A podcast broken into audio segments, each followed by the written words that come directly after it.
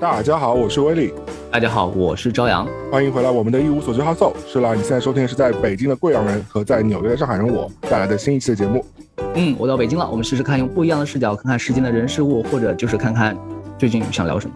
你最近想聊什么吗？你这个最近刚刚回到你的生活当中来。对对，我想聊的就是下午看了一场线下的脱口秀。线下脱口秀，嗯，像我妈被我请去看的那个 一样吗？差不多，就是它的尺度会大一点，和我们看到的节目说的内容有点不十一样。八摸吗？你是说？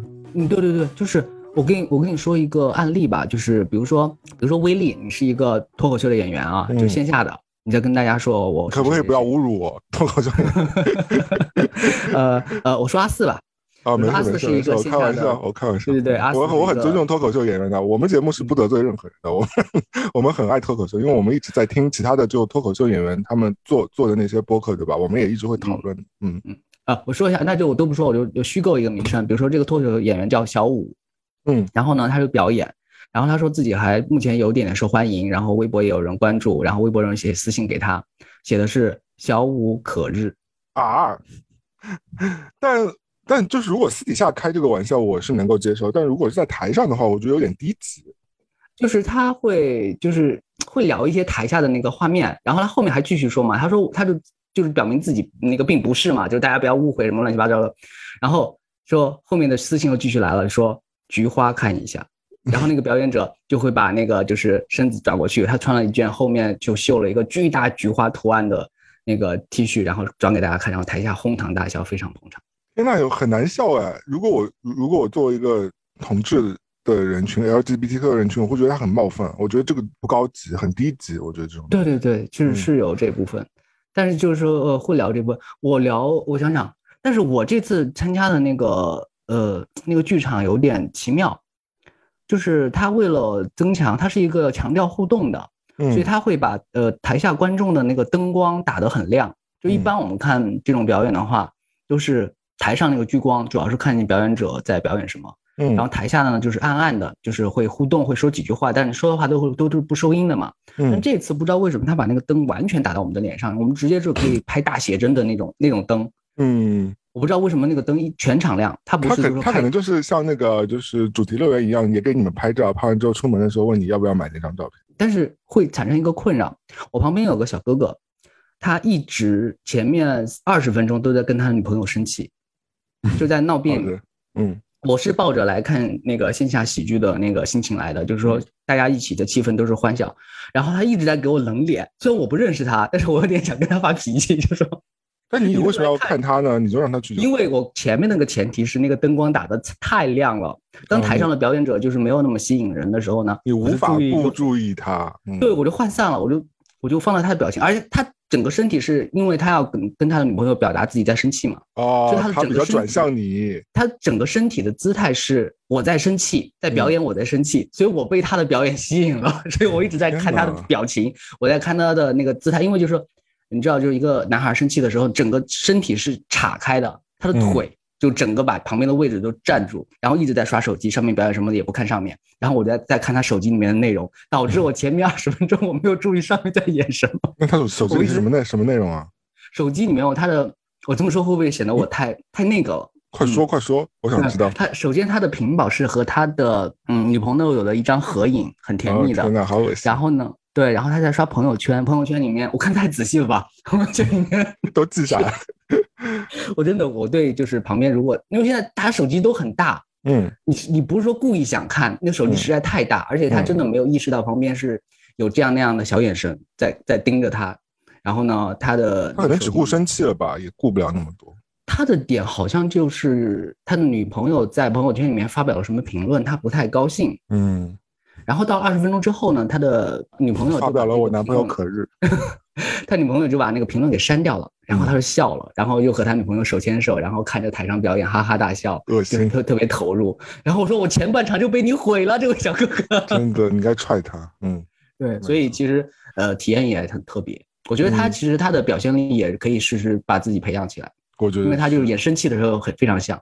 嗯，但是我觉得你既然刚刚讲到那个不，我们看了那么多脱口秀，不管是那个奈飞的那个喜剧专场，或者是什么线上线下，我觉得有一点其实还是要现在这些喜剧人稍微注意点。虽然现在脱口秀很火嘛，但我觉得就是是。脱口秀是一个，就是这个剧场内可能是一个相对来说比较封闭的环境，你们可以开，我觉得开一些冒犯的玩笑，冒犯的艺术嘛，我觉得对吧？脱口秀，我觉得挺正常的，就是你开 gay 的玩笑，开直男玩笑，开胖的瘦的玩笑都可以。但是我觉得就是要一条基本的线，我觉得你冒犯是 OK，但是冒犯也是有尺度的，就是像我觉得刚刚那个就是有点。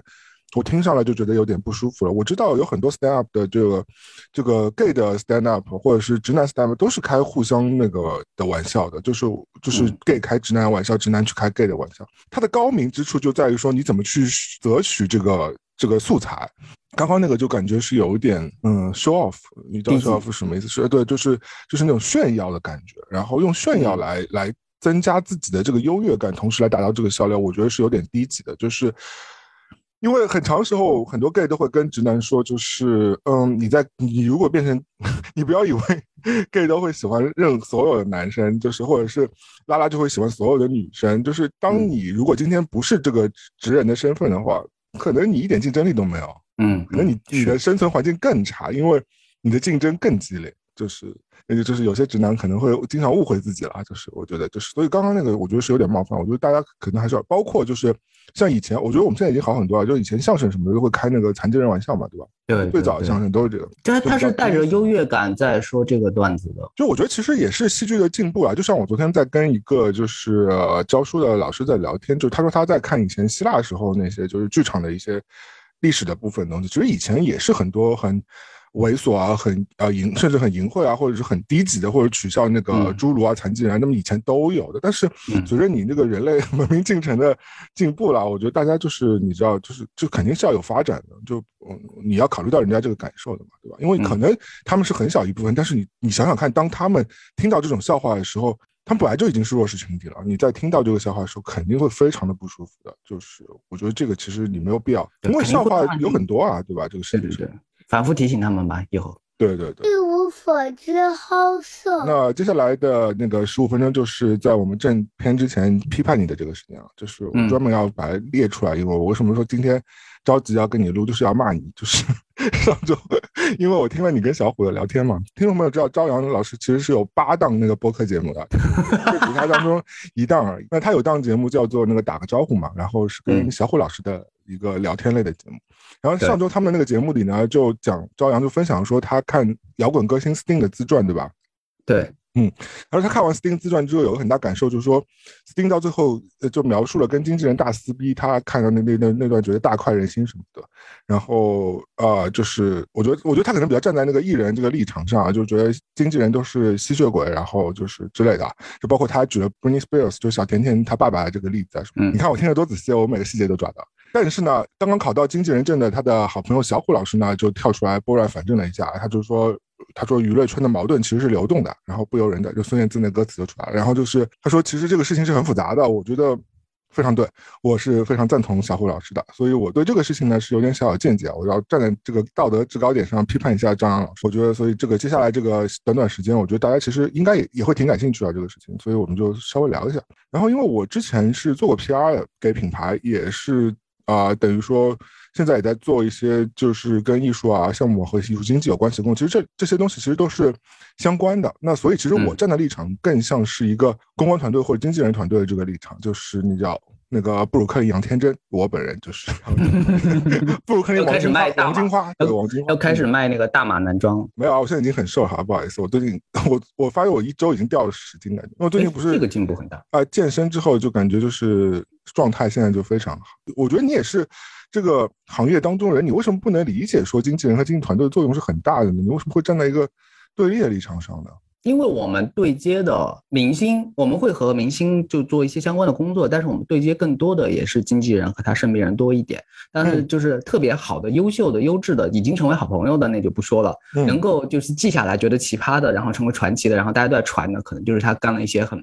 很妙的事情，然后大家就记，所以我们并不是说经纪人不好，而是说他们的那个位置，因为有些要求或者有些奇葩的规定是这个我能解释的，这个我能解释的，我这个我真的能解释，就是你知道经纪人就是挡在所有把明星暴露在外面之前的一个就是保护膜，对吧？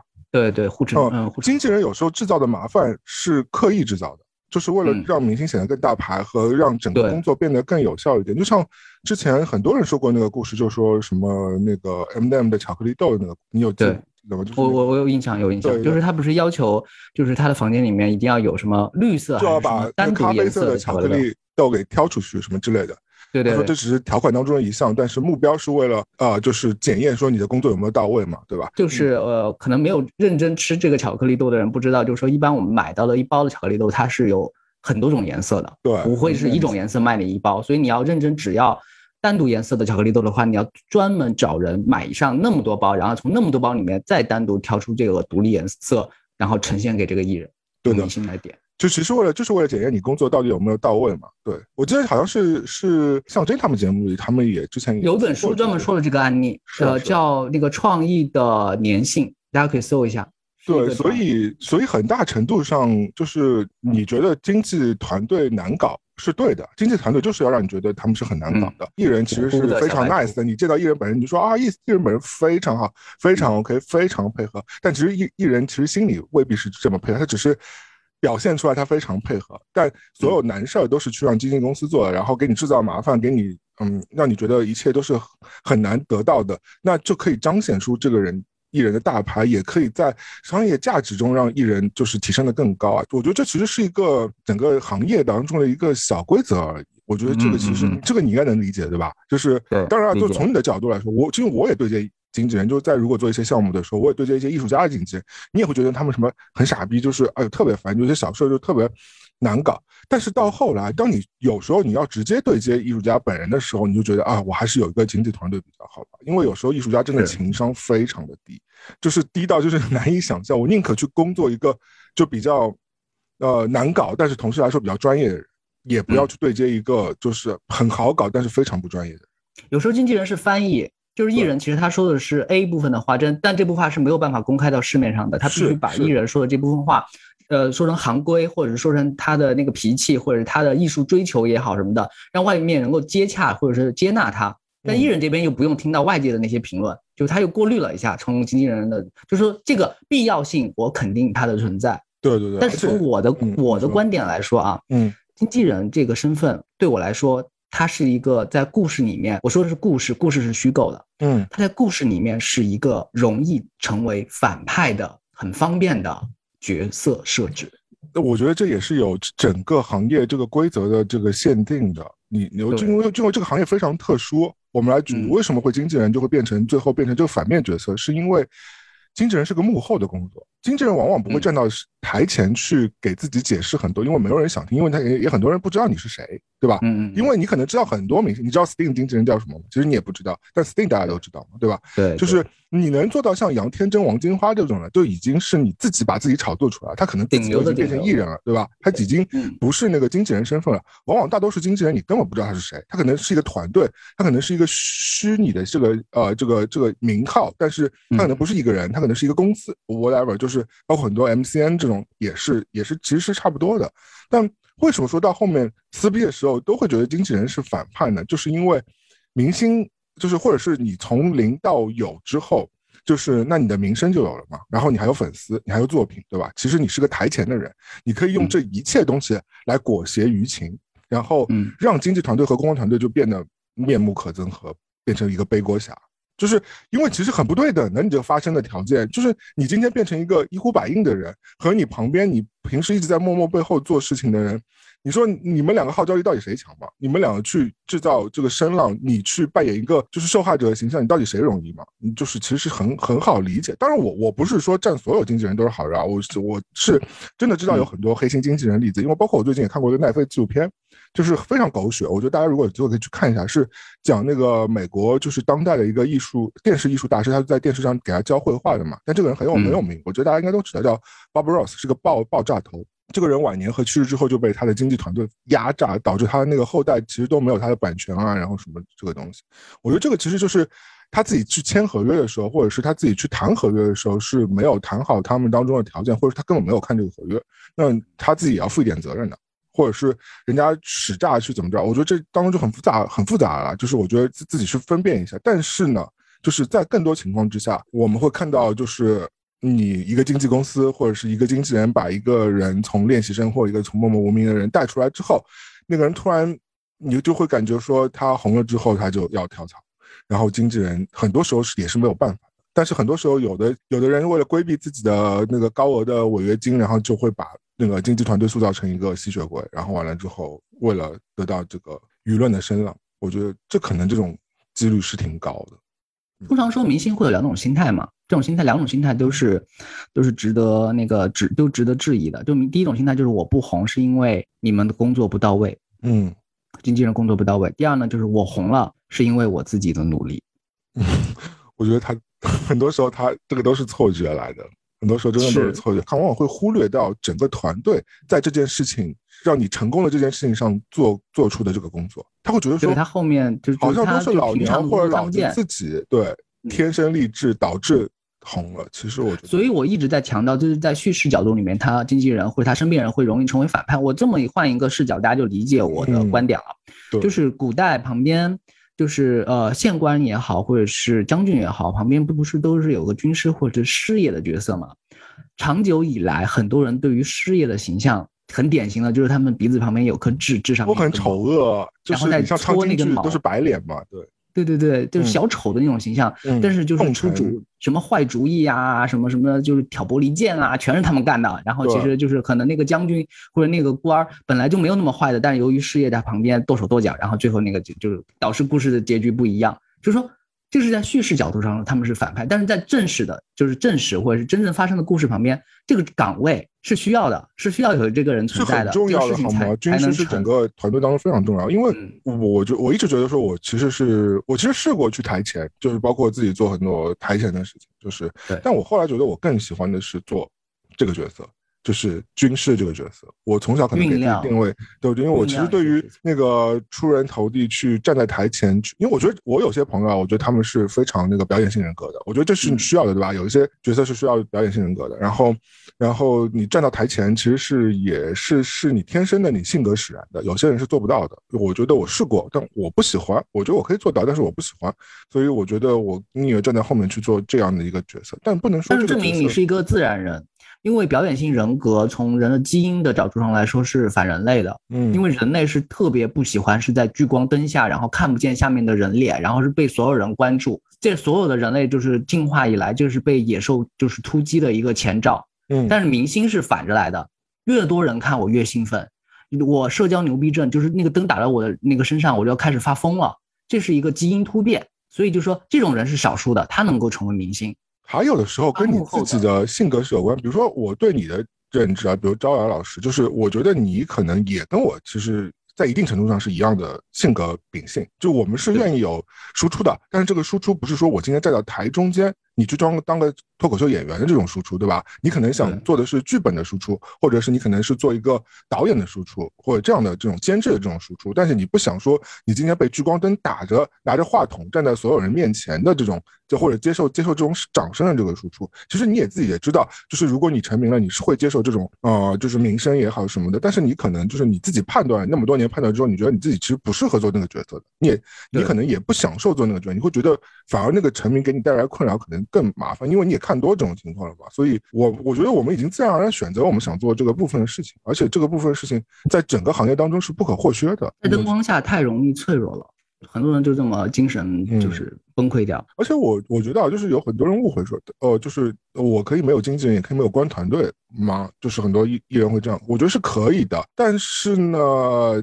怎么说呢？就像就像你你你的店可能是一个网店，你可以也可以卖得很好，但是往往有实体店和网店同时有的这样 一个实体经济的话，那其实你的影响力就会更大。就就是这一样的这个意思，就是我觉得看你自己怎么想，你可以没有，但既然整个行业发展到今天是设置了这些环节，而且是不可或缺的，包括你现在这种公关啊，或者是经济啊，你看都要考证，然后都是非常。专业的一门工作，就是其实它的不可或缺性就是显而易见啊！怎么会有人去否定这样的一个工作呢？就或者或者这样工作对艺人的或者是对艺术家的这个重要性？我觉得这个它肯定是一个必须的行业。对，但是我相信啊，表述的人不同，正邪两方就会不一样。我一直在说叙事视角，就它和真实的、现实的讲故事性质不一样。你说对的，就是我觉得历史肯定是胜利者的这个故事嘛，对吧？嗯，就是如果你今天是呃，我就像 Sting，Sting 够红了，那他站出来说这个事情，那你肯定是相信 Sting 的。那如果今天是这 Sting 的经纪人够红了，写了本书，然后去吐槽 Sting，那可能你的角度也就不一样了。我觉得这其实也是。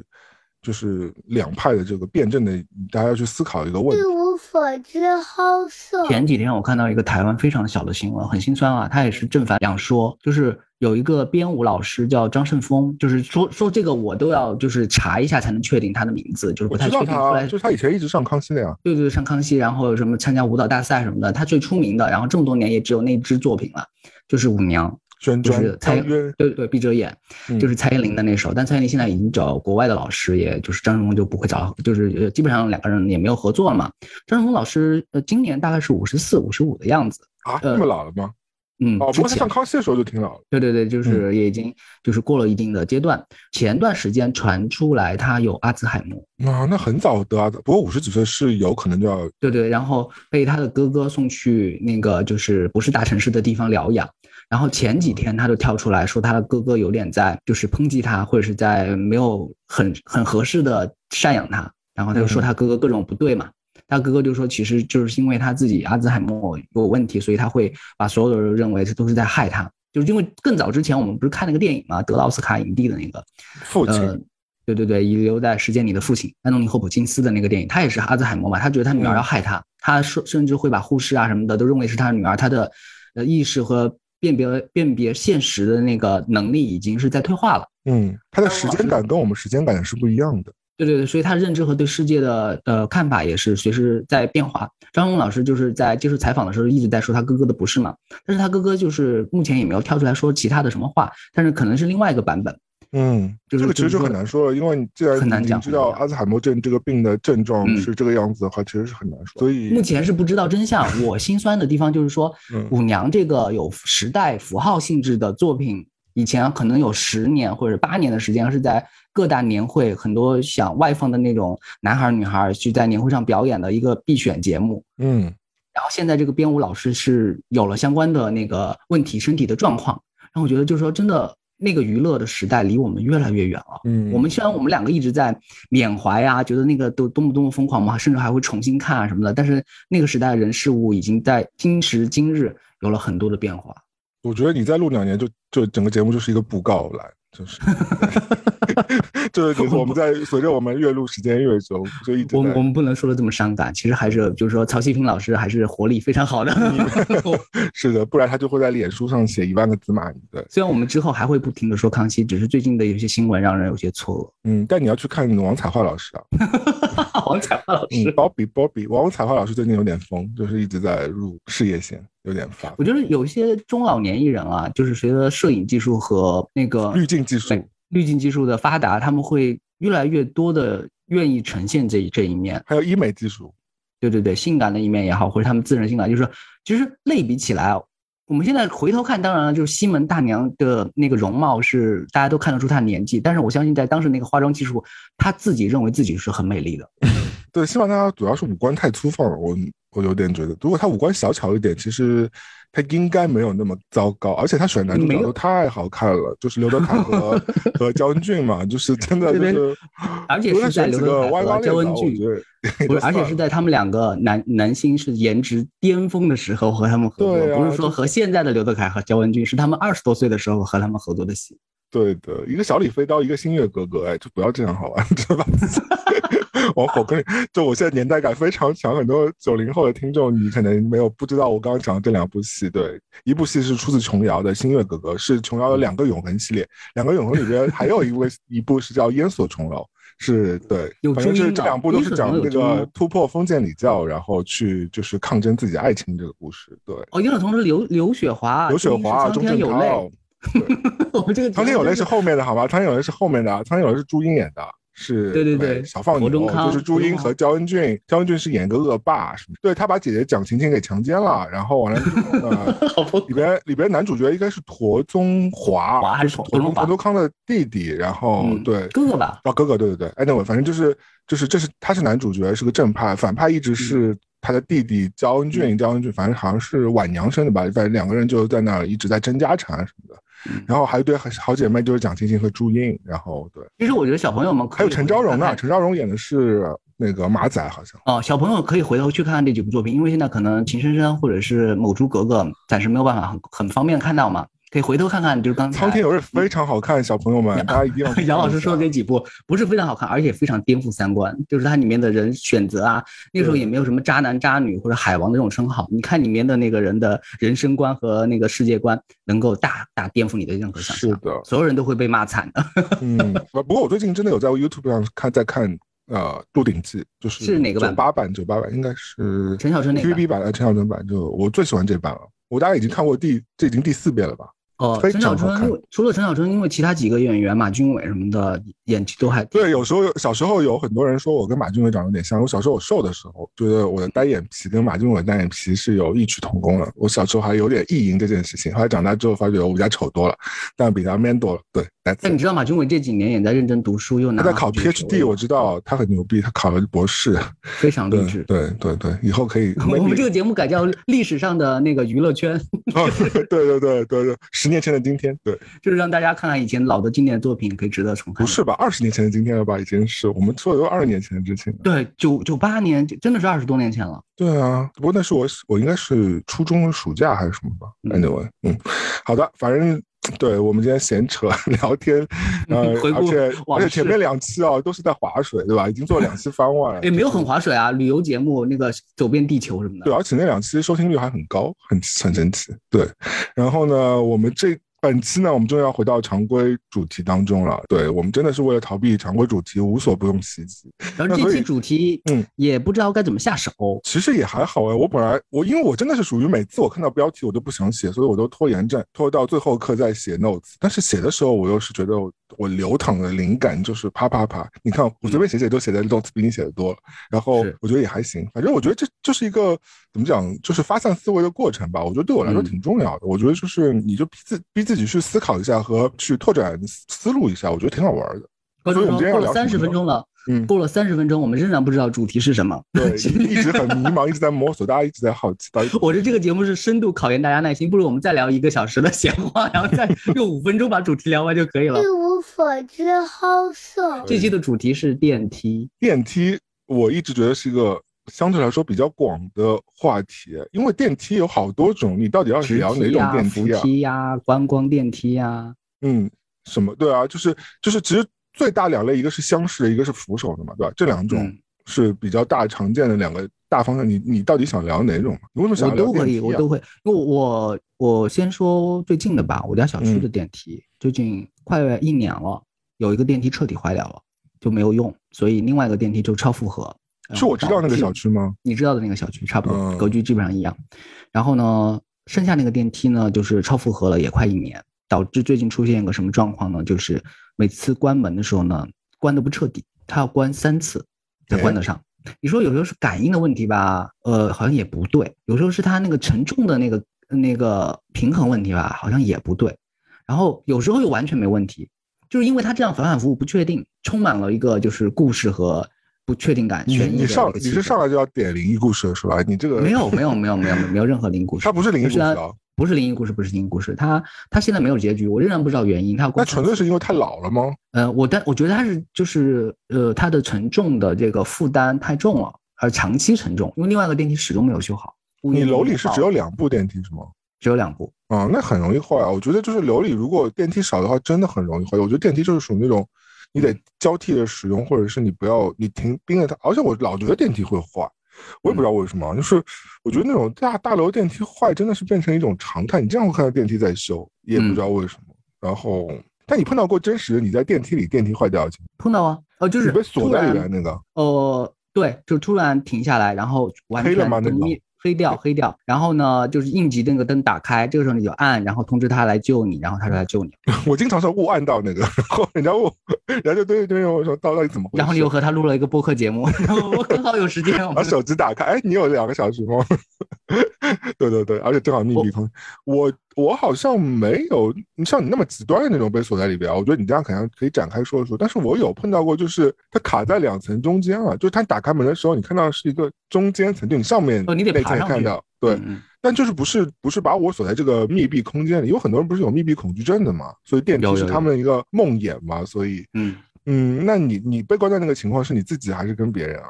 我被关进去是很多年前了，有二十年了。就是那个时候我在广州，然后那个小区叫加拿大花园。天哪！好的，就跟我们上海以前有个小区叫嗯曼哈顿，好像是。对对，就是以前有个年代是特别喜欢起这种假装很洋气的小区的名字。我以前有个楼盘是叫阳光威尼斯啊。大家把仅有的地地理课本、中学地理课本，我真的不跟你开玩笑，上海真的有楼盘叫阳光威尼斯。对，那当时我就在里边是下午，其实就还好。我好像是刚刚搬搬进去没多久，是提个东西什么的，然后有个老太太还看着我说：“你们保洁要多少钱呀？”然后说：“我不是保洁，因为她看着我提着桶嘛。”我经常被人误会是客服哦，但以前确实做过客服。那 你就去，那你就就顺便兼职做保洁。我就告诉他个报价，给他留个电话，说下午，然后就把他东西全部顺光。对，没有没有没有没有没有，我就是很很老实告诉他，然后突然就就停了。停了之后呢，就是刚刚我说了嘛，就是没有像电视剧里面演的那么戏剧化，因为它这个应急灯就就打开了嘛，然后提示你就是说要拨打他的电话，你拨打对方是有人的，然后你等等大概十几分钟。我相对那个时候来说是没有幽闭幽幽闭恐惧症的，嗯，就等他过来，然后门撬开之后呢，是就像你说的，它是落在了一个半截。就是半截是水泥，它等于是楼和楼之间的，跟我一样嘛，上次对不对？然后你得整个人给把自己托起来，然后就就离开。所以总的来说，它不算是一个印象深刻的历险故事，所以没有什么太可说的。所以这个一般来说严重的话，都消防队员要来。对对对对对对对。哎，你讲到这个故障啊，我想到一件事情，就有人说你在电梯什么快速下降的时候是不给跳的，不然你头会撞到那个上。虽然我物理很差啊，所以我不知道这个到底会不会发生。所以在那另外一个说法就是说，你要卡准那个时间点，当电梯快快速的往下坠的时候，你最好就想办法跳一下，然后缓冲你整个人摔到那个地上的那个冲击力。谁算得出来啊？对对对，这个卡点是得多么高超的技能才能够卡对那个时间，所以它只是一个说法而已。嗯。但我其实很喜欢坐那种，就是一下子飞很高那种电梯，就去那种很高楼大厦那种，就是一下子去了八十几层什么这种，我觉得你说的这个是我小时候看美国电影留下了一个梦魇。你不要讲自己小时候是有多 老好吗？你清朝吗？你只要回到没有没有，我小时候看了个电影，那个电影就是八十年代的超英超级英雄电影。就是那个时候就是超人，嗯，超人八十年代引进过到内地，中国内地，嗯，对对，而且它是一二一二三那个联播，呃，但这个场景我前几天还回头去看三部电影，我去去去找我小时候那个画面，我找不到这个画面了，嗯，我不知道是不是我臆想出来的，因为到底是什么画面嘛？B 站上不是有一个三部超人电影的全片嘛？我从头看到尾就是都没有找到，它这个画面就是呃一个。很多人在电梯里边，然后出故障了，然后电梯一直往上升，然后电梯的那个屏幕的那个数字就一直往上飙。比如说电梯只有只有四十多层，嗯，但是你可以看到那个数字一下子飙到一百多层，但其实不符合不符合任何的物理的那个规定嘛。如果它没有一百多层，它不可能飙到一百多层。它是为了告诉电影观众，就是说我的电梯已经失控了，已经就是飙到那个空中了，已经脱离这个大楼了，已经到那个快到太空了。它是这样一个提示，但是我就记住那个显示到了一百。所以从此之后，从小时候有了这个画面感之后，我做了很多类似的梦，就自己在一个电梯里面，然后电梯里面突然往往上升，然后上面那个数字已经升到一百多，但你在的这栋楼没有一百多，呃，只有二十多楼什么的，我就吓坏了，我就不知道电梯外面到底是什么。电影里面超人可能是把这个电梯给救了，但是在梦里面的我里面是没有超人的，所以我每次做的这个梦，我就会被自己吓一跳。但你在现实中坐过这种电梯吗？我坐过啊，就是很多就是高层的那种观光电梯，就是到。八十多层啊，或者高顶楼啊什么的，都是这种，是会是会有失重感。嗯，但那个没头脑好像忘了设计电梯了，当时。这个是多久以前的电影了？只能 这个这个是六几年、五几年的，不高大家就只能爬上去。但我记得好像这种电梯，真的是一招回到清朝。然后，说回这个，虽然这个动画很老啊，但是我相信很多九零后都会看过，因为这个动画片是一直在重播的，所以没关系，大家没头脑不高兴，对吧？对对对对对对。然后呢，我我是现在坐那种高的电梯，其实你会有点一下子分很高。对对对，好像有失重感，我倒还好，我就觉得耳膜是胀的，就是你会感觉就是。呃，有人把你简单的托起来，就是，但是那个托起来的这个这个力到底在哪，你就不知道。但只有做这种一下子，可它它因为它速度很快嘛，嗯，它一下从第一层到第八十多层、一百多层，它是一下子就到了。然后你那个失重感是有的。但那种玻璃观光电梯，我觉得我还是有点怕。虽然我不是恐高，但我就是那个，我觉得很很不安全的感觉。你别往下看呀，你就就是想往下看呀，因为它有时候如果在。大楼外层又是很高大楼的话，你你不就让你看外面的观光电梯，就是要观光，好吗？你的角度是这样的，因为这次我不是在云南山之间，它会有那种呃滑梯，就是把你从山和山之间从这头滑到那头嘛。呃，你在那个角度的话，你要有一种正在看自己打下的江山的这样一个视野啊，康熙大帝，嗯，对对对，再再活五百年都没问题的那种格局，你不要再低头了，你就平视整个风景。和大山对话，这个时候你的那个恐惧感就会降低，你甚至想大喊两句什么的。不会啊，以以以我的性格，我会觉得这个江山是旁边人打下来，我是师爷，这是我的军师，就开始拖那个鼻头上那个毛了。您看，您这江山都是您的，您看 视野的问题，视野的问题，你就就平视看着那个远处的风景，别看那个低头，因为你再低头的话，你会看见那个楼梯之间如果没有打扫干净的话，那些垃圾啊什么你都会看得见。所以不要再低了，就是抬抬起头做人。一无所知，好色。你小时候对电梯最早有印象的时候是什么时候？啊，对，由于我已经活得足够时间长了，嗯，对，在我有记忆的，就是电梯的时候，是贵阳第一部电梯是一个商场的电梯，它是扶梯。你怎么会记得你们城市第一部电梯？你真的很诡异。就是我记得，我真的记得是八几年的时候，就是可能百货大楼中间就是突然修了个电梯，那个电梯不高，大概其实。也就是三十多个台阶这样，很多我们的听众连受精卵都不是的时候，你 你就已经知道电梯了。嗯，是，呃，那个时候对于我们那个小城市的人来说，那个点就相当于东方明珠，就很像一个游乐设施。它是一个风景，小孩就可以在那就是不停的坐一个多小时。嗯，但是我坐两遍我已经腻了啊，我就看别人坐。就是它对于大家来说很重要，然后是为了这个电梯而到这条街上来，就不买东西也可以。我就是为了看这个电梯的。但你当时说的那个电梯是什么厢式的还是那种扶梯啊？它是扶梯式的，就是你可以站在那个就是梯子上，因为对于小孩就是滑梯，就是一个游乐设施，所以非常的有意思，而且是电动的，而且你不用自己走，而且也不是滑的那么快。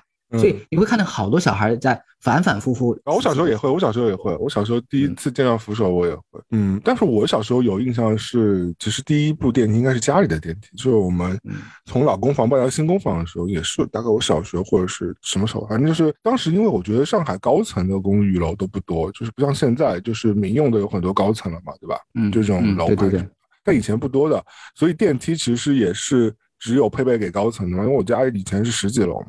所以其实嗯，就其实很早就见识到电梯，但是呢，我告诉你一件很神奇的事，以前是有个岗位叫做电梯阿姨的，有有，虽然那个电梯也也跟我们现在这种电梯差不多大啊，就不是写字楼那种大电梯，是那种民用电梯啊，它可能一下子就只能站八个人左右，就呃就人挤人就只能站八个人左右，但是呢，它就会辟出一个呃位置，就是在按键之前就会有一个阿姨坐在凳子上给你按，然后阿姨就像正常上下班一样。非常牛逼，然后我以前不懂为什么要有这个，因为以前只有那种高端商场，或者是只有在日本的那种商场里会有那种电梯员，对吧？那种迎宾小姐给你按。我人生中看的第二部日日剧就是青春偶像剧场，是以前卫视中文台播的，叫《东京电梯女郎》，宫泽理惠演的啊，就是真这他真正的就是演绎了一个这样的职位。对对对，就是这个职位，现在也有，现在就是大家去。就是日式的商场里面坐电梯的话，也会有一个导购小姐在里面。对啊，它更像一个迎宾和导购和前台的这个作用嘛，就会告诉你说几层几层的，就让你有一种尊贵的享受嘛。但以前那个阿姨就感觉很像那个人形摄像头，因为好像以前都没有摄像头，所以她就每天 看谁进来谁出去，然后掌握大楼的秘密，然后告诉居委会什么之类的。有的有的，但那个时候因为有这样的一个电梯的职位，你会觉得这栋楼的安全度会高一些，在没有什么摄像头被发明之前啊。蛮对的，就是的确是，嗯，就是你你不会担心说，就说进来的人可能就你是不能掌控，那就跟那个摄像头作用是一样的。虽然这样讲有点 很对不起那个阿姨，但小时候就是背着那个保安和什么的小朋友最喜欢做的事情就是把电梯整排都按掉，就是把按钮都整排就全部按下。你有这个习惯吗？我小时候应该做过一两次吧，但是你又不你不能被发现，被发现你就会被保安骂死呀。但我觉得很多熊孩子都很爱做，包括现在也有。我曾经做过一件就是很不自量力的事情，是认为自己比电梯快。每个楼层都停的话，你我觉得应该是。对，就是我们我们当初也打，就是经常会和小朋友打赌嘛，说你坐电梯，我跑楼梯，如果我快的话，算我厉害，就是也不会为了不具体某一个奖励，就是 算我厉害，我就已经满足了。但整盘案真的很火大，你现在看到这个，你就会以前小时候不懂得给别人那个就是添麻烦这个概念嘛，所以就觉得好玩。而且熊孩子真的很爱。搞这些东西，我觉得这个就会让我想到两件事情，一个是，就是我经常会看到有人就是拴狗，然后那个狗被 卡在，就有绳子然后被卡在那个电梯外面，然后电梯就上去，可狗就可能会被勒死。哦，有有有，我看过看过小视频嘛，有个人就是刚好遇见这个情况，就把狗的那个脖子上的绳一下子反应特别快，就把那个绳子给扯断。然后我也看到这支视频了，但更多情况之下，可能那个狗就可能就要不太。对，幸运了。另外来说，就是其实整排按电梯的这件事情跟那个蓝可儿的事件是有有点关联的。他当时就是好像碰到了很多案件这个问题。我现在都不敢看网飞出的那个纪录片，我只我看了一点点啊，我觉得有点，我有点，我觉得有点不明所以，他也没讲出来这到底怎么回事。后来我听大家说，这个这个纪录片拍的有点像《走进科学》。对。对，就什么也没说，感觉就是只是说，哦，有这么一件事儿，然后具体什么原因啊，然后众说纷纭，然后呢，这个原因那个原因也不因为其实到现在也没有说出这件事情到底是怎么回事，对吧？是是是，嗯，但我觉得啊，就是啊，跟案件有关系的是有个真实可以讨论的，就是其实我觉得国内好像还好，但我真的发发觉我之前美国的公寓楼，因为我我也住过高楼嘛，是没有四和十三的，嗯嗯。我觉得这是看看情况的，不是所有公寓楼都会忌讳这个。但是我当时，哎，我当时就住进一个公寓楼，但那个楼其实就是我刚搬来美国住的第一栋楼，还挺高，住三十几层吧。但而且那个公寓楼还挺多人住的。但是我当时真的觉得那个公寓楼很阴，那个公寓楼就是没有四和十三这两个楼层。但其实是有的，有那些对，就只是说它按键就没有给你，就其实它的，比如说它的它的第四层，它其实就是第五层嘛，对吧？因为他把四跳过了嘛，但其实就是也有第四层的，那只是说，嗯，就有点诡异。会不会就是呃，我以前住过这种楼，就是你到了它只有一三五七，就是这种隔层的。你到了七楼之后，你要去六楼的话，比如说要么从五楼多走一层，要么从七层七层往下走啊？那那是不是因为它你它是那个复式结构？也不是，它就是只是在电梯只是在那几层平。嗯。而且这栋楼就在很繁华的二环和三环之间，这个小区那可能也是封建迷信。但我想问你，这个封建迷信这件事情，比如说，如果今天消防员。他到了外面要去救火的话，那我家如果是，比如说我是三十层好了，那其实你说他没有四和十三的话，我其实只是我应该是二十八层。那你到底跟消防员说你是三十层还是是二十八层？你懂我这个意思吗？就你在大楼里你就是三零零六嘛，但实际上你只是二十八层。你是但对于消防员来说，他其实到到了现场之后，就是看现场很多都是现场及时处理的，所以他也不会管这些东西。哪栋楼出现这个状况？因为就是说哪栋哪间房着火了，到现场可能就一目了然。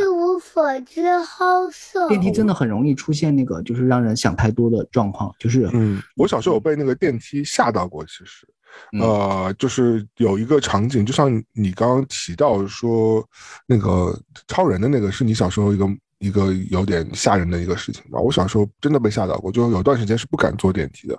我小时候吓到的场景是来自《星球大战》。嗯，你没想过为什么吧？为什么《星球大战》有电梯这个环节？电梯它没有电梯，但是它会有那种金属门，它有个平台来着，你记得吗？嗯嗯，在那个帝国军什么的。然后我就记得小时候，我不知道看一二三哪一部啊，反正就是我模糊了，我也不记得谁是谁。然后我记得好人被逼到那个平台上，然后那个黑脸的那个就黑武士，然后就反正就很生气，然后要降罪于他们，然后就让那个好人站在那个平台上把平台降下去，然后升上来的时候，好人就被冻僵了，他被好像被呃金属封印成一个雕塑的样子。我不知道是什么，我觉得，我觉得我小时候是觉得是冻僵了，感觉就是像被液态冻僵。我小时候吓死了，然后但现在就觉得这个技术好像还不错，速冻很高效。啊，对他小时候真的很吓，就是小时候我每次回想到这个，我也不知道为什么，这也不是很血腥，但是就是很吓人。而且你不觉得小时候一直会讲个经典鬼故事吗？就是说有个人去坐电梯，然后他站在里边，然后突然间开到什么四层还是几层，就门开了，然后外面有个人探望了一下，就说好挤啊，我等下一趟吧。然后站在里边那个人就会吓死。哦，但后面变成一个大家开玩笑的一个一个东西，所以就还好。因为讲人太多了，对吧？嗯。但其实你打开门，如果就是去到一个打开门是你一个未知的场景，是不是也挺吓？就是不，我觉得不管在外边还是在那个电梯里边，都会出现这个情况。因为我们家小区的地毯会出现一些就是年久失修的那个缝隙，或者是有些斑迹。那个斑迹渐渐的，对于我来说。到时候我拍拍照片给你看啊，嗯，越来越像一张人脸。咦，你说这个斑迹在哪里啊？地板上吗？地板上，它就是电梯的地板上。电梯的地板上，它原来是那种胶皮，但是胶皮不是已经斑驳了吗？天哪，就很像鬼水怪谈的那个故事，就是。对对对对对，所以我不敢多想，我就说哦，只是我，嗯，就是关于联想的东西太多，就没有。你不要站在那块上面，可能会被诅咒。不会不会，不敢不敢不敢。而且很多电影桥段你不觉得吗？就是，嗯，就是电梯，就是经常会拍那种你逃到电梯里，对吧？然后狂按，对吧？然后坏人或者是那个杀人魔，然后那种怪物就要冲过来来抓你嘛，然后你就要狂按那个那个把那个门关关门键。但是呢，如果你衰的话，人家就会把手伸进来。然后就会出现，按一个赞。是，所以我们小区那个电梯反反复复就关不掉的话，就内心我就觉得很很要尊敬他，就是说他要进来一起坐的话，就请他，就是就是我都很很卑微的说啊，你你先你先，就是我也不会不敢抱怨，也不敢骂脏话，说电梯的问题。而且电梯你跟人家吵架的话，很容易就会发生电影另外一种桥段，就是上一秒就说就是叮门开了，你们就进去了，下一秒叮门。门再开了，就是里边躺了三具尸体，然后坏人就那个舔着血走出来，对吧？一般都是有这种桥段的。密闭空间太容易出现这些可以发挥的情节了。哎，你有记得林中小屋的电梯大乱斗吗？那个场景？哦，那个是那个也是电梯啊，对吧？对对对，我林中小屋可能百分之一的预算是拍其他五十分钟的剧情什么的。然后百分之九十的预算就是那个五十秒，嗯，怪兽出来。这个场景，我觉得你可以给没有看过人安利一下嘛。这个场景到底描述了啥？它是一个呃，在一个假设这个世界上所有的鬼怪都会是被一个机构给管理的，嗯，然后每个鬼怪是关在一个小屋子里面，但是里面某两个角色就是像电梯的，对对对，电梯箱里面，对吧？就是大家家里面应该就是有条件的话，会买那种存酒的柜子。玻璃柜，然后那些怪物就一个个的被关到一个巨大的玻璃柜里边，嗯，然后就是当某个角色按不小心按了一个钮，我不知道为什么会设置一个按钮啊，这个是电影的一个就是很奇妙的，现实生活中应该不会说你按了一个按钮之后所有的门都给你打开，然后所有的怪兽都会出来，对，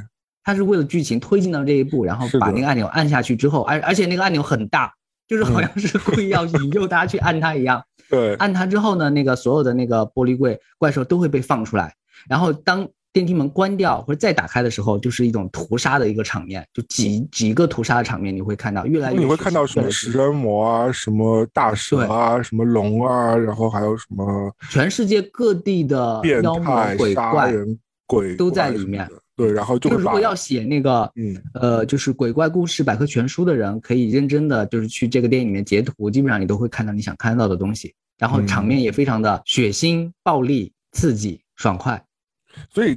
其实电梯的那个冰那一下也是挺有仪式感的，对吧？对，就是一个提示，就有些什么事情要发生了。但是我们坐了那么多次电梯，其实每次都还好。感谢电梯带给我们平安。但是你就很感恩的心，你就很想就是默默在同事赶到电梯前的一秒，就一边表情是非常无辜，但底下就用手狂按。我记得好像陈奕迅那个建金先生就有这个。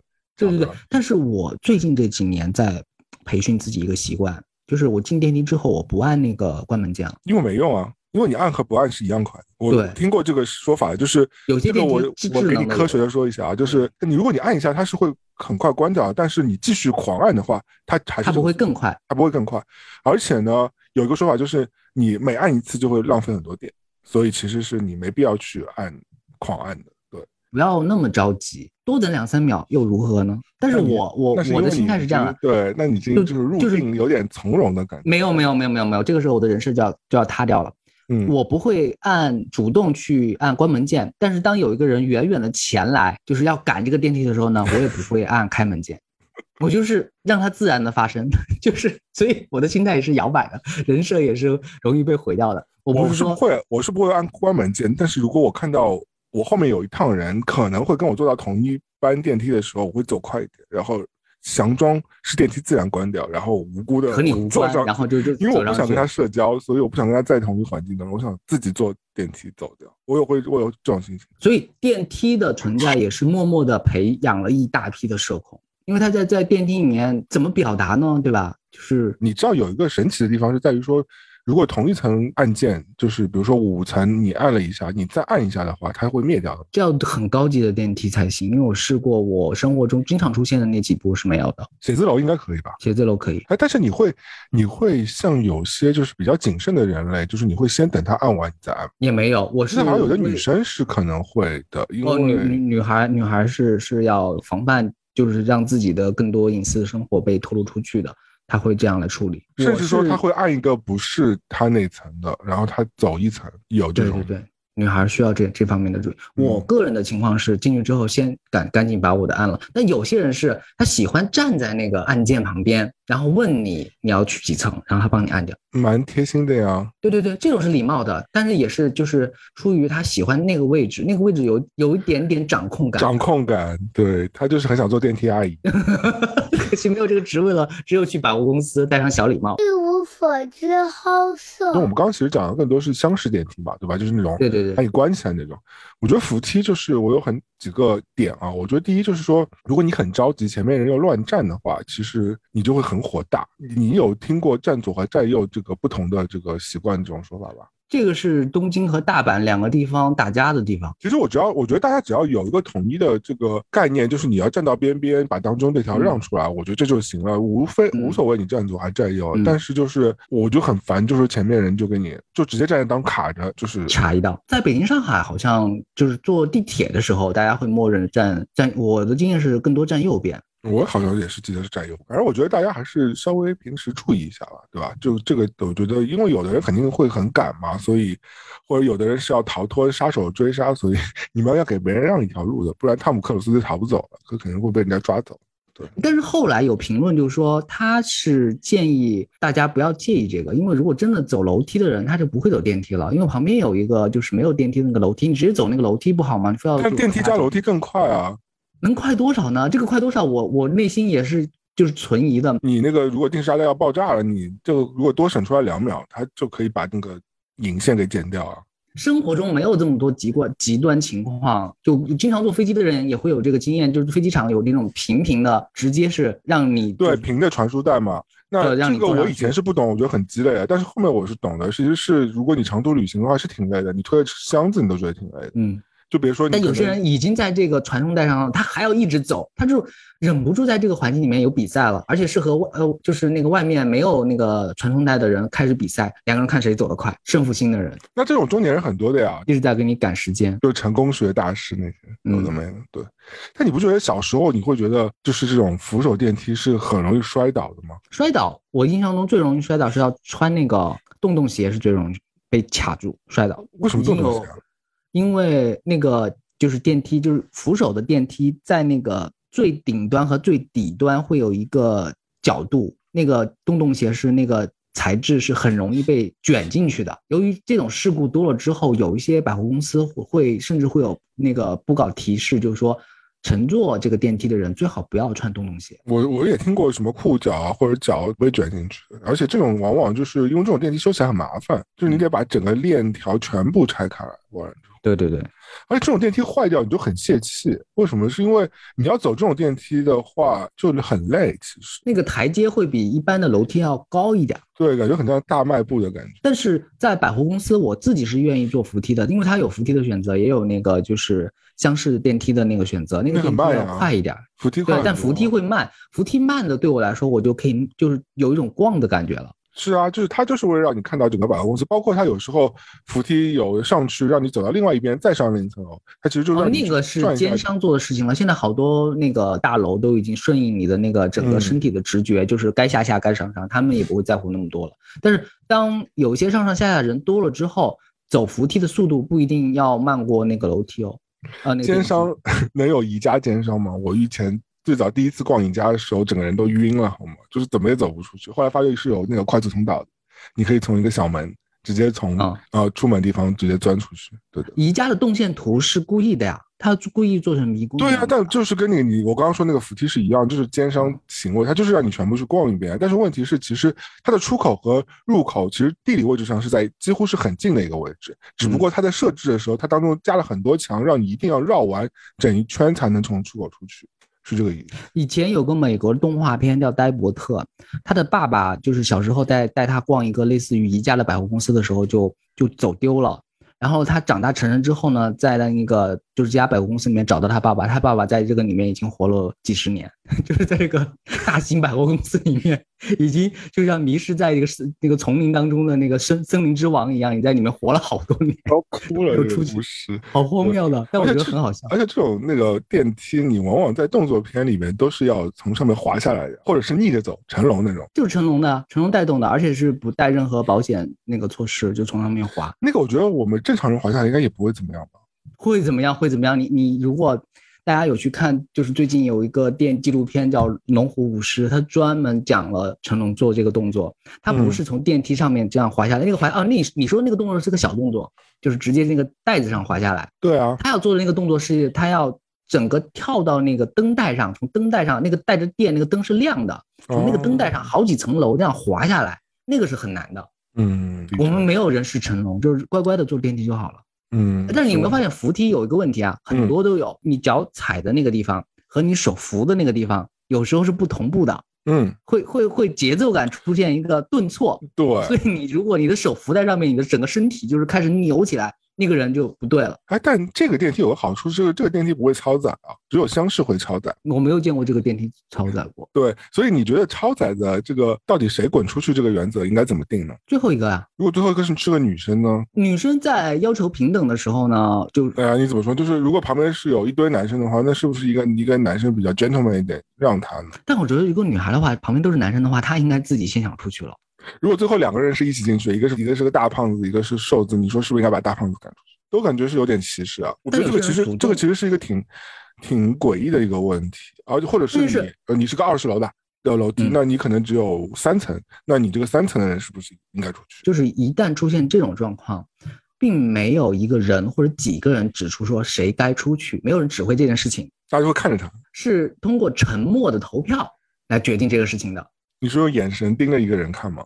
眼神，或者是那个气氛，或者是那个人觉得自己层级比较低呀，或者是觉得自认自为体重可能有一点点超载呀，然后说对不起，先退出去。然后或者女孩就觉得人男人太多，她也觉得有点憋，她先退出去。就是看谁，大家是在憋着，就看谁退出去。对对对对对对，堵在这，这肯定，甚至就是不会是挤在最后的那个人出去，一般对啊，我觉得不一定的，我觉得真的不是你说最后一个人出，不一定的，就是你真的要看整个，因为它也有政治结构感觉在里边，就是对它有气氛，有点那个说法的。而且我觉得就是这种写字楼的电梯，我不知道你有没有就在这种上过班，因为我其实以前上班的时候其实是有这种经验，就是比如高峰的时候，对吧？嗯，那种。可能是就是要卡着要九点了，然后八点四十五分啊，八点五十分这个样子，大家都要挤进电梯，然后这个时候那个电梯是非常难受的，因为你几乎是人贴人，就是很不舒服。其实，而且你能闻到很多味道，什么鸡蛋灌饼啊，然后汗味啊和香水味啊。对他这个有这种感受吗？我没有这种感受，但是我听说了一个就是碟中谍的故事。哎，所以你你你，我是想说你是老板，你都是自己一个人有一个独立的电梯上你的办公室的吗？因为我的工作经历啊，就是就没有上过三楼，提起来有点丢人。就是工作环境，你没有成为华尔街精英那种，就是对对对，就就去那种高层办公楼的时候，都是去拜访客户，什么时候去的，然后自己待的那个公司什么都没有上过三层。就你没有像那个安妮海瑟薇那种，就是像 Vogue 上班那种经历吗？但你会讨厌我们这种人呀？就是我们这种人坐电梯的时候，就是全电梯最恨的人。比如说一群人坐电梯，这个电梯其实十几层，然后我在三层，我在二层，你就走个楼梯好了。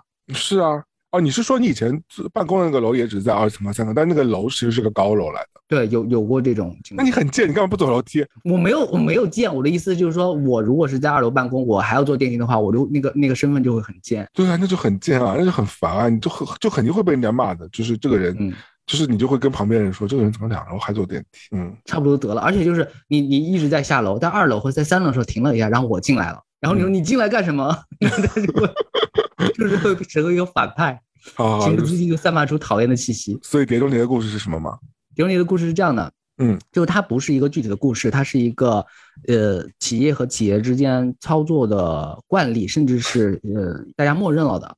比如说你来我们公司拜访聊天啊，就是谈判。签字什么的，然后聊完之后你就你就离开了嘛，坐电梯。这个时候你会发现，就是和你会同时就不知道从哪来的，就是不一定是同一层啊，可能是第二层、第三层就会进来一个人，然后这个人就会听见，一般人人和一群人离开的时候就会大聊，他会喵喵刚刚刚刚发生的事情，对吧？对对对对对，会聊一些观点，说哎，刚才那个老板的给的报价不太对啊。对对对对，好像这个合同我们不能签什么之类的。是是是，就是情，这个是人人性嘛。因为就是到了电梯这样一个封闭环境，你会有安全感，你会觉得离开这家公司了，你就可以开始说一些实话。但是你旁边如果有一个新生面孔的话，他们不会哦，他们有时候可能就会误遗忘掉这件事情。所以就是说，在地这家公司就不会安排这个新面孔是在同一层进入来，可能是在下一层或下下两层会进来，然后你听到你你们到底在聊什么。但这个其实要取决于很多情况，就是首先这个楼层得高一点，对吧？嗯，对对对对。然后其次来说呢，就是说他们就是也得赌一把，因为而且 你得那个微信给 standby 非常好，而且有有可能有时候，因为如果大楼层高的话，它可能电梯就会要好几步，你不一定停得到。所以你肯定要安排好多个人 堵在那个点。这是个古早的操作了，就是因为就是说之前也大家就是都都这样安排，导致后来有一些所谓的公司的规定里面会特别的提示说，我们去别家公司拜访签合同或者是谈判，除非要彻底离开这个园区，嗯，在车上就是说在车上最好都不要聊相关的谈判的任何话题。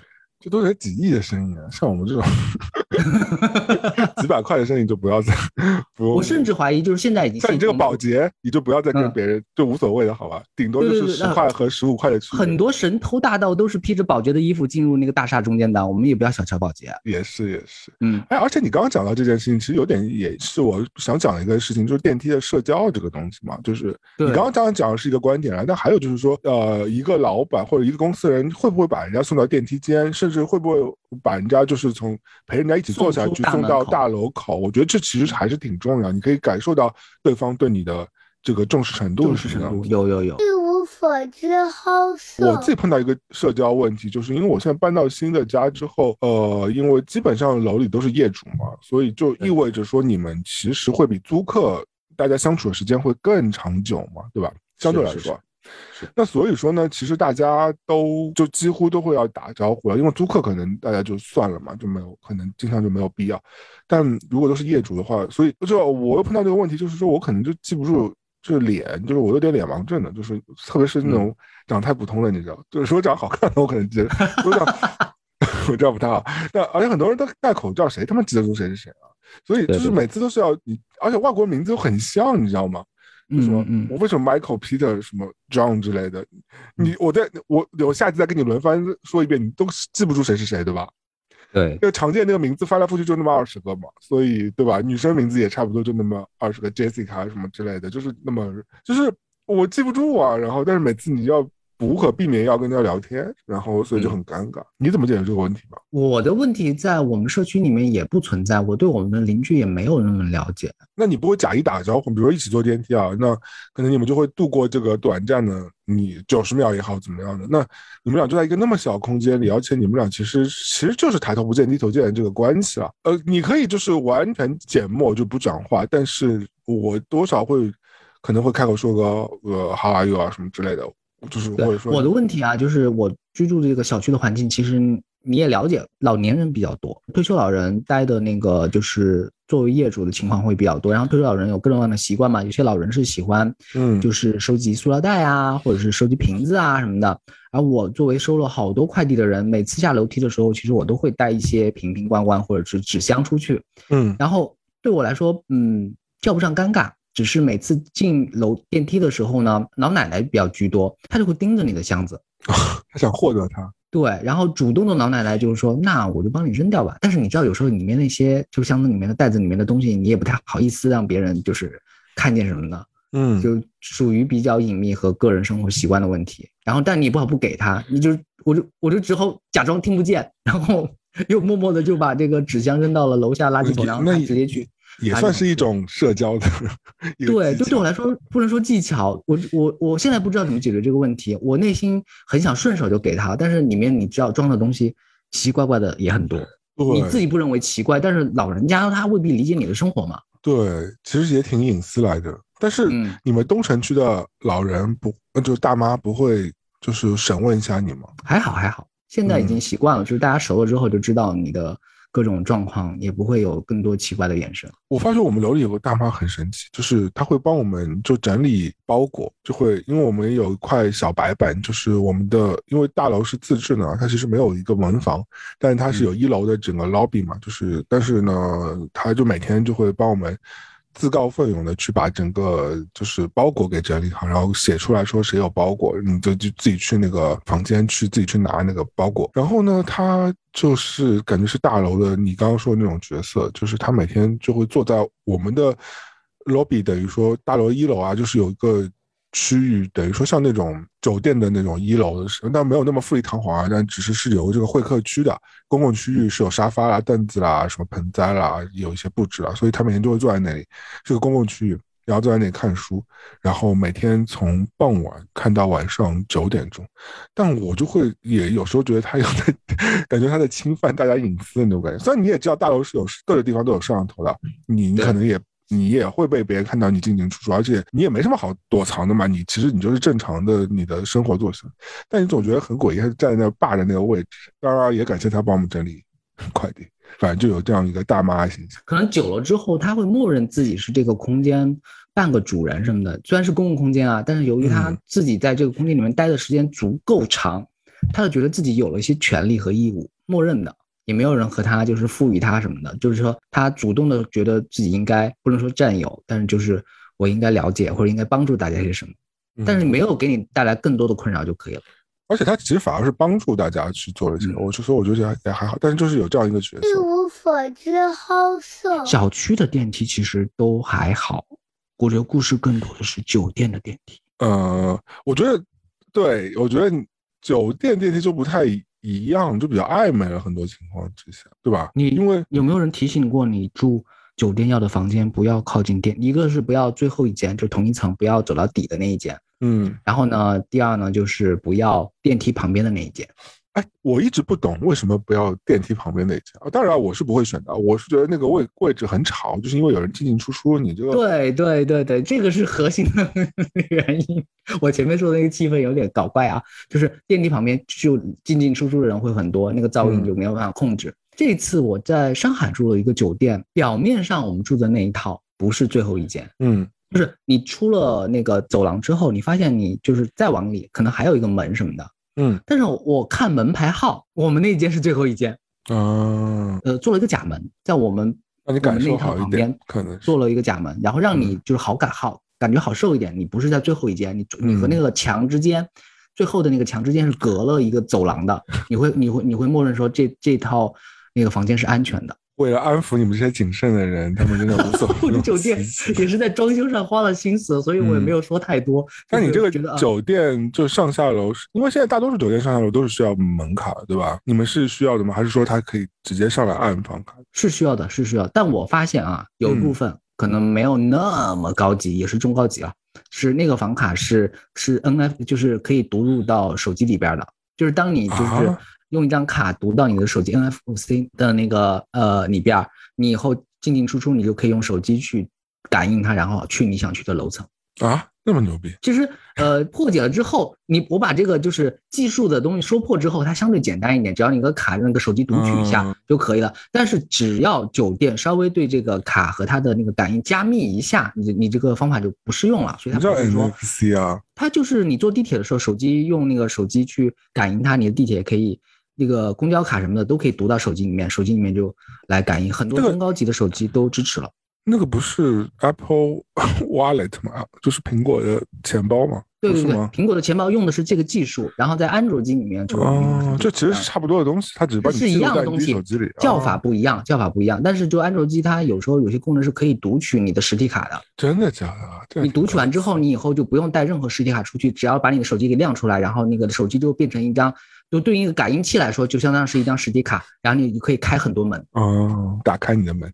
对，但你不觉得，如果你去拜访别人，在别人就你坐在大堂里，就等别人下来接你的时候，就有时候会觉得自己很像在出台。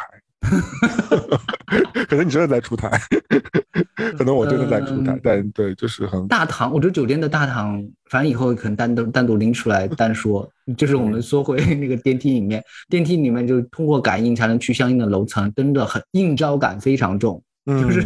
因为比如说你要去三，比如说三零二，有姐姐说哦，那我打电话给他看看你是不是确实了，然后他说是，然后然后他又给你张卡，然后你拿卡进去，就是自己很卑微。对，你说没错。算了，我不想深深究，然后可能暴露自己的一些隐私。不是暴露了自己的第二职业。对对对对对。一无所知好色。你在电梯里会跟你的同事有什么社交吗？同事社交，你会说什么？对。我倒是没有具体说什么，因为到到那个目前现在这个时代，一一进电梯大家就低头看手机，说话的时间不是特别多。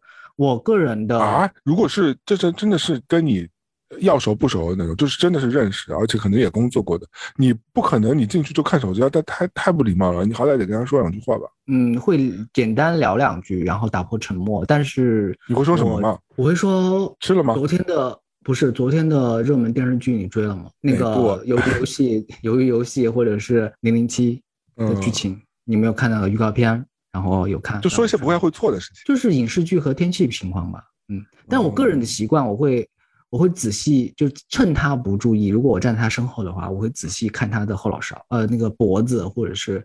头发细节，耳朵。你站在他后面，这个情况很诡异吧？就是除非那个电梯里人是有一点的，不然你很难站到他后面嘛。你一般都是站在他后面吗？就是 不可能。你平时肯定是两边，左边站一个，右边站一个，你不会站到人家后面。一般情况下是平行站着，就是大家站在一个一个一个平线上。对，有些情况我会站在他后面，背后领。对我如果和他平行站的时候呢，我就会瞅观察镜子里面的他的一些细节。你很吓人啊，你。是是是是是，平常生活当中啊，就职场办公室，大家面对面聊天，盯着眼睛互相说话什么的，那个时候你对他的细节观察反而没有那么深，只有在这种安安静的环境里面，你只想说，呃，小王，你那个发根不是很健康，你可能有脱发危险，然后 大家办卡去。那老板你会说什么？老板你说什么？如果你碰到老板，嗯，上司，老板有时候在等他说话呀，主动开枪有点奇怪。一般是等老板开启话头，然后你接一下。嗯，就是王总跟你一起进来了，你就先就嗯，帮王总按好那个，就表就是表情露出一种你说什么话我都接得住的那种。那你不会看王总的发根？对 王总已经没有发根了，所以就是没有办法仔细观察。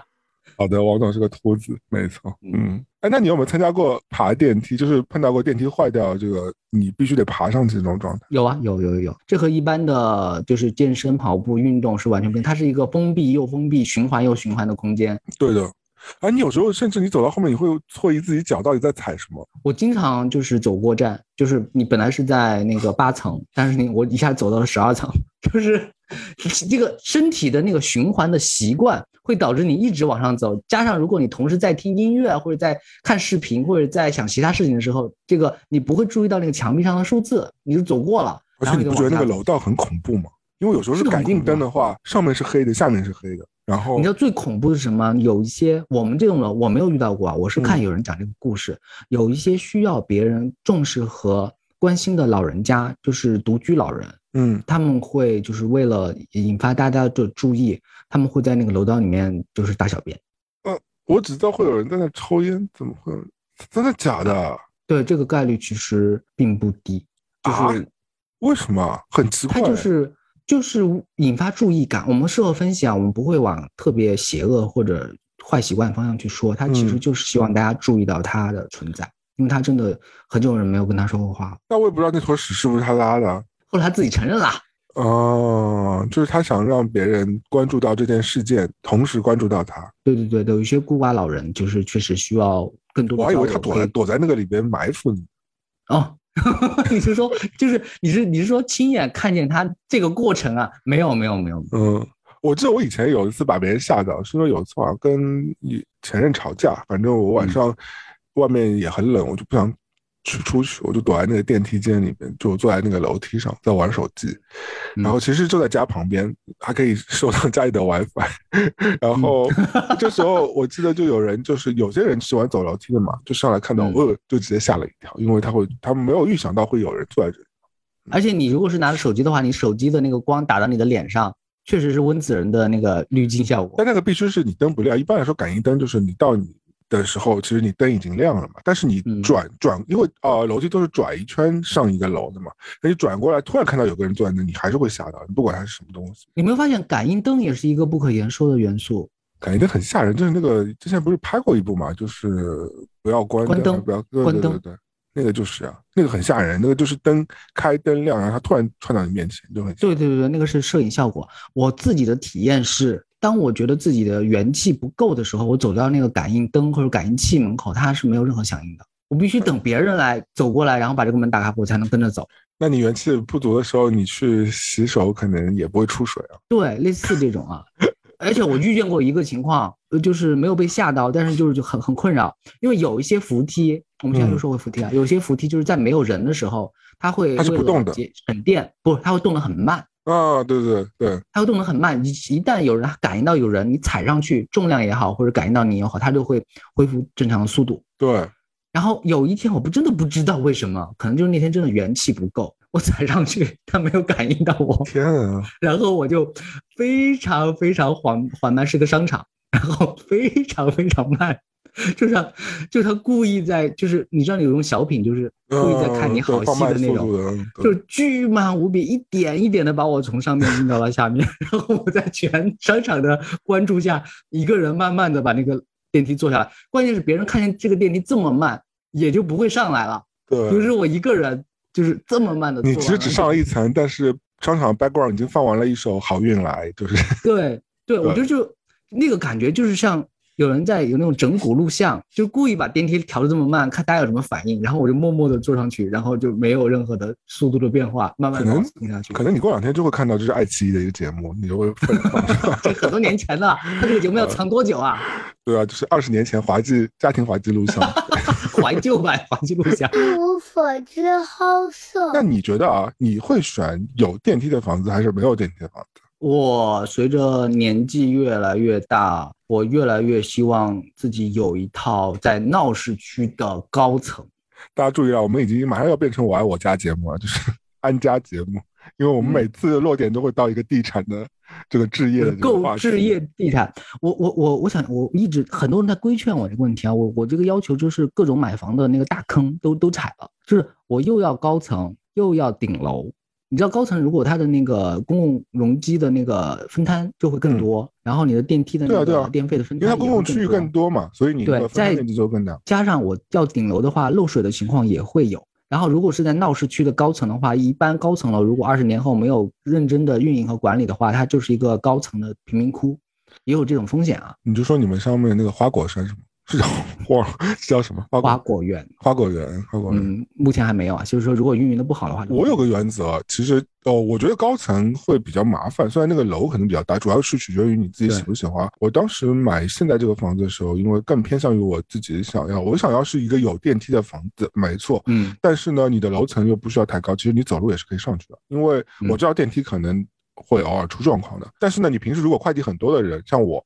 我就我就肯定是会坐电梯的，因为你抱着箱子，你肯定不想走路的嘛。对。那你的楼层呢又不能太高，导致于就是说，就是你其实如果真的发生状况，你走上楼也不会很累，就是那么回事。所以我现在是四楼，然后同时还是有电梯的。我平时是坐电梯的，因为也是大楼的顶层嘛。那但是你走楼梯其实也很快就到了，所以对我来说，我觉得三四楼这个样子，我觉得比较好，而且也不是一楼，一楼可能就比较嗯老古法说，虽然一楼可以有花园，比较接地气嘛，但一楼就是蛇蚁鼠虫比较多一点嘛，对吧？这个也挺能理解的，就是不管在哪，你特别是环境更好的地方，那肯定更容易就是漏水啊，是或者一些小虫子啊，什么蚂蚁什么的，这挺正常的。所以呢，我一般来说，如果你不是自己买一个 house 的话，我是不会选一楼的，除非说他送了一个非常大的花园，但 对吧？这个几率也是要看的。所以我觉得我自己是有这个判断，我也希望是有电梯的。嗯，我想要顶楼的关系就是一第一方面，我想看一个这个城市的风貌，就是被那种都市爱情电影迷惑嘛，就是内心有那种。你想指点江山，主要对对对，然后看看外面的那个霓虹灯光，然后落地玻璃，然后平时在公司做太多的那个视野了，所以回大家要自己那个指点江山一下，再当皇上。第二就是那个屋顶，因为。你印象中以前老的那种港剧和香港电影，我觉得他们都有那个屋顶，在屋顶上聊天看星星的那种种葡萄什么之类的。对，对我来说就是很大的一个迷惑性。但是你知道现在，那你的屋顶能上吗？很多城市的屋顶都被保安锁住了。对啊，很多都住顶楼，你也没有屋顶，所以就是说要有一个自己能够拥有的屋顶，然后你又住顶层，然后呢电梯也非常好，然后又在市中心闹市。这个几个要求加起来，其实基本上是不可能的任务。只有那你这个住顶楼的心情是那个吴宗宪的心情呢，还是那个韩剧的心情？吴宗宪什么心情啊？就在屋顶屋顶唱着，好冷，跟温岚一起啊！这个真的，我们又是回到九十年代流行大赏这个另外一个播客节目了，感觉 还是韩剧的心情。整个看起来那个韩剧，我觉得配置 就是那个饱和度，感觉很很吓人。但是顶楼你知道收视百分之三十哎。我知道呀，但是我就觉得说，你看起来整个，你不是它颜色有点在乱用吗？它重点就不是在颜色上啊，它重点就是在狗血啊。对，就是因为它的剧情也狗血啊，狗血再配合饱和度高的颜色，就整个就眼睛就是很累啊。就是看完之后你就觉得，它的故事就是一个菜市场的阿姨描述她的那个婚姻婚姻观和价值观，就又很吵，又很闹，然后色彩又是乱用的。对，然后呢，有钱的对于有钱的想象呢，也就是菜市场阿姨能够想到的一个大妈想象一下。但是我们要跟菜市场阿姨抱歉了，就我相信你们自己也是非常有钱的。他们非常有钱，他们可能有好几栋财产，他们可能对对对对房东来的。对，嗯，我觉得我们两个还是非常有这个自觉性的，就是不管前面说了多多多少冒犯人的话，后面赶紧交不解释，一直在跪。对对对，我我我们俩就弄成呀，就弄成两位弄成，就一直在给大家对，再给老板跪。一无所知好色。那但你顶层不是会有个问题吗？如果你坐电梯，因为现在国内电梯很吓人，就是你进去之后全都是广告，还有屏幕，然后你做完之后你不会头炸掉？我就是深受困扰。你说说看吧，因为美国还好，美国这个问题不是太严重，感觉是它是有保护这个。私隐这个，因为像我们电梯里就是没有任何广告，也没有任何广告位，它不允许的，它只有一个，比如说安全通知什么的。但是国内现在就真的有一种就是刹不住的感觉，而且我们说的还不是那种小广告贴的那种狗皮膏药，对吧？那种违法的，我们说的就是一个，就是感觉是那种依法然后去设立的那些广告位和海报和那些屏幕。而且现在这种广告啊，他们是为了迎合你在电梯里面短时间里面的。那种特性，所以他们的广告不是一般广告的那种设计，就是通过那个大量重复的叠词和押韵的那种口号来对你洗脑式的。就是任元祥，杨洋洋，杨洋洋，杨洋洋。对对对，见老板，见老板就要见老板，快吃它，快吃它，赶紧快吃它。就是重复的一群人吼，然后一百个人吼，或者一千个人吼，脑海中记住的都是噪音。你可能会对这些这些产品会深恶痛绝，说我再也不买这个东西。包括出租车也是一样的，我觉得也很吓人。它是种干扰你的，就是我们这边好像没有更多的。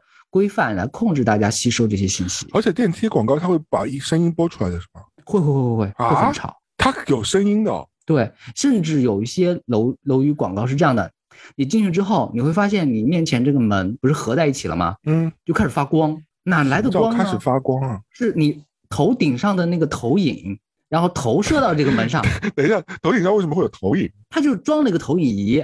真的假的？但凡你它呃能够检测到你有人在里面的时候，那个投影就亮了，然后就整个光就投影到你的那个门上，然后旁边就开始放广告。神经病啊！它就是在就在入侵你的大脑，然后整个声光电就好吵。哎，这个到底是有法规可以依循的吗？这个到底合理吗？这不是在剥削你们的权益吗？有一些小区的居民向物业提出了，就是说，既然楼梯我们的小区里面的电梯里面有这种广告，嗯，那你们作为物业其实是收了一定的费用的，这个费用是肯定是收钱的给居民，他就是应该分给居民。对，因为因为是这样的，就是物业其实是一个管理公司来的，是被小区整个业主雇佣的一个一个公司来的，所以物业是其实是没。不拥有这个楼的财产的，对吧？财产是是共享给业主的嘛，对吧？对的，我是管理和维护的。所以说你们也为了这个公共区付钱了，所以不会，不然不会有平台面积的呀。你们平台就是这些东西。那理论上来说，这个是属于你们的啊。完了，小物业如果是靠这个收钱的话，那物业也没有跟你们分钱的话，而且物业凭什么靠这个收钱？他凭什么占用你们这个你们自己买的这个？哦，真的是看具体小区具体情况，有些物业是收费的，但有些是他收了费之后是。可以分拆给那个每户居民，但你是不是也应该在你做这件事情之前去做一个这样的会议呢？就是让问问业主他你们要不要去做这个选择，不选择这件事情的？就我可以不选择，真的不知道，我具体我不知道。相信大家目前住在里边的人有这个自觉意识的不多。说我我想问你一个，就是比如说你真的是这如果是有这个良性的循环的，你是宁愿不收钱的就不要这个广告，还是说你你？可能每个月收几百块钱平摊到你，然后你觉得你愿意收这个？我愿意让它干干净净。嗯，我也觉得是真清净。因为你其实平时已经在一个广告横流的社会，就就像我们，我这两天在想一个事情啊，我这两天看到有些，比如说艺术家他们会 PO 什么自己就上了上了时代广场啊什么的。就我最近也因为我我看电影的那个电影院在时代广场附近，我以前也住时代广场附近嘛，那。以前觉得时代广场是就像我们的南京路啊，就像王府井啊这种地方，对吧？三里屯这种地方，就是你会觉得高楼林立、霓虹灯，然后各种屏幕，就是我纽约的形象啊，就像上海形象啊，就各种广告打在那个上面，你会觉得哇，好棒啊！那个声色犬马不夜城。但你现在，当你越来越成熟之后，你看到这个东西，你反而想逃避。你对于这种赛博朋克感的这种东西，你会觉得有点怕，你会觉得说我到底。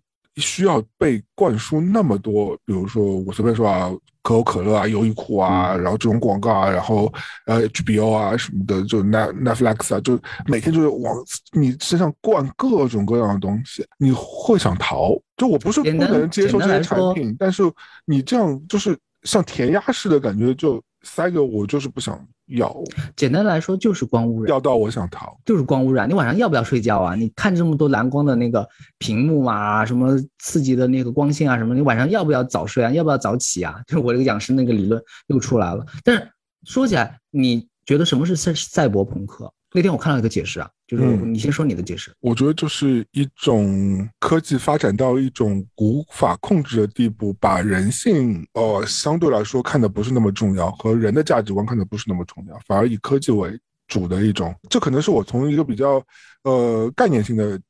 就感觉上来解释啊，也有可能它是从视觉上来解释嘛，它视觉是什么样子，更多的可能就是视觉嘛，对吧？就是对于赛博朋克，对对。但我是从一个感知，因为包括从那个是二二零四九是吧？银翼杀手，银翼杀手啊，就包括很多赛博朋克的这种影视剧，让我感觉就是说，他们其实已经不在乎你们一介草民在想什么。在做什么？怎么生存了？就是，但是他就会把人放在很后面，但实际上，呃，人性和就人的这个感情感的，还是应该站在很多事情的前面。我觉得，所以我看到的解释是，贾行家在他的那个一个演讲里面说到，他说什么是赛博朋克？他说的更抽象啊，他说的也不是具体的。他说赛博朋克其实说穿了就是对边界感失去耐心。嗯。就好多事情他不在，就像你说的，他不在乎，他只要达到达到目的，对，无所不用。我和你之间，我可以很很呃野蛮的侵入你的隐私，然后呢，就是为了拿拿取你们的信息，对，或者我向你昭示我到底有多少信息，把所有的东西都明码标价，对，但实际上是做不到的。对吧？就很多东西实际上也很干扰整个人人类的生存和生活。嗯，我昨天看了一个小品，叫做《互联网体检》，最近很火。就昨天在微博上转了十几万，转了十几万。就是我觉得这个就是怎么讲呢？我我昨天也有转发，我就说这是可能是我想要避世的一个原因，就避开这个世界的一个原因。当然我现在肯定没有避世啊，我还生活在纽约呢，怎么叫避世？就但至少就是我觉得很多生活在北上广深啊，或者成都、杭州这种呃繁华大城市，包括东京、纽约啊、伦敦这种，就是我们为什么很多人随着你年纪越来越大，你看你看到了一些东西，你是有目的的想要去去再去寻找这个世界上的一个世外桃源，就是因为你可能觉得这些对我来说，就过了一定范围之后，你觉得我不要了。就是我知道你这些都很好，都能给给我，就是让我生活更的更便捷。但同时来说，它剥夺了很多东西。我宁可我什么都不要，我就撤开，我就离开这些东西。嗯，我昨天那个互联网体检虽然很很好笑，但是你不觉得就是他你看完之后你觉得很可悲吗？就是就人类没有办法好好生活了。但是说回电梯，因为有电梯，其实我们的生活是变得更好的。硬硬掰到上上价值的这个，对上价值上价值。那今天也就差不多聊到这里了吧？又不知不觉说了很多真的乱七八糟的事情。嗯，是的。如果喜大家喜欢我们节目，记得关注我们，或者希望听到我们乱聊什么话题，分享什么故事，解决什么问题，都请随时随地的留言给我们。没错，记得一定要关注我们的节目。我是朝阳，我是威力，感谢收听一无所知好手，下期再见，拜拜，拜拜。